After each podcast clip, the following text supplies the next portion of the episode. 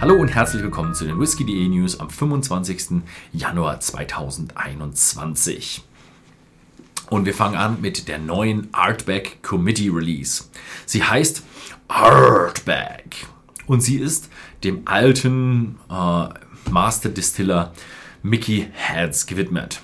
Der wurde dann ersetzt durch den neuen Colin Gordon und jetzt haben wir eben eine schöne Flasche mit Mickey Heads als Captain of the Art Bag.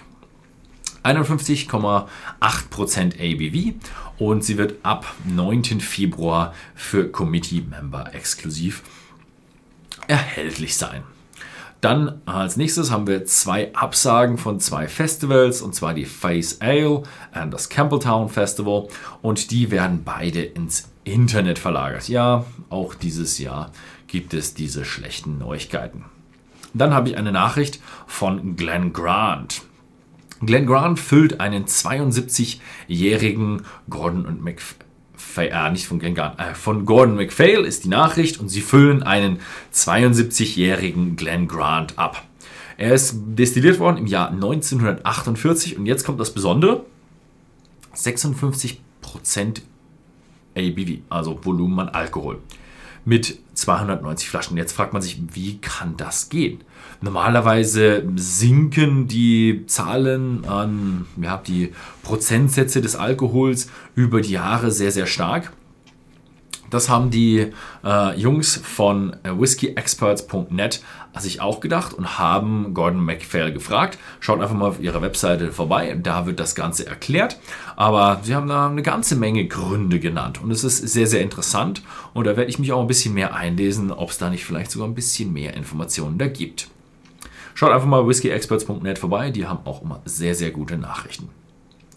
Ähm, so, Nächste Nachricht ist von Signatory Vintage und die bringen einen Artback von 1979 für Kirsch Import raus. Ähm, es ist eine unabhängige Abfüllung von Artback.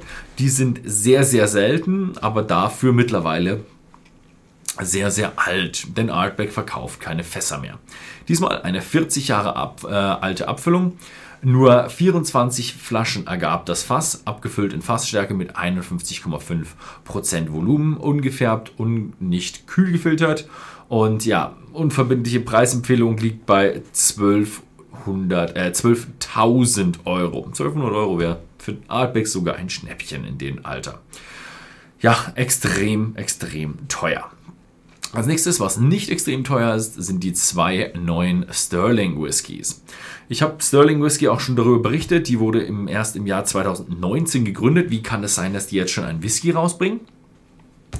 Der Grund liegt daran, der Whisky ist nicht von der Sterling Brennerei, denn er kommt aus zwei Brennereien, eine aus den Highlands und eine aus der Speyside, sind acht Jahre alt und tragen den Namen Cashley und Arn Gibbon.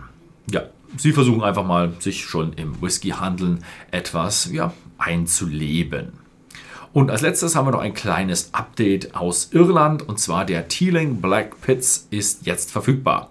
Äh, ich habe Oktober habe ich schon angekündigt und jetzt ist die Abfüllung endlich ähm, hier und auch der erste getorfte äh, Whisky der Brennerei kann jetzt verkostet werden.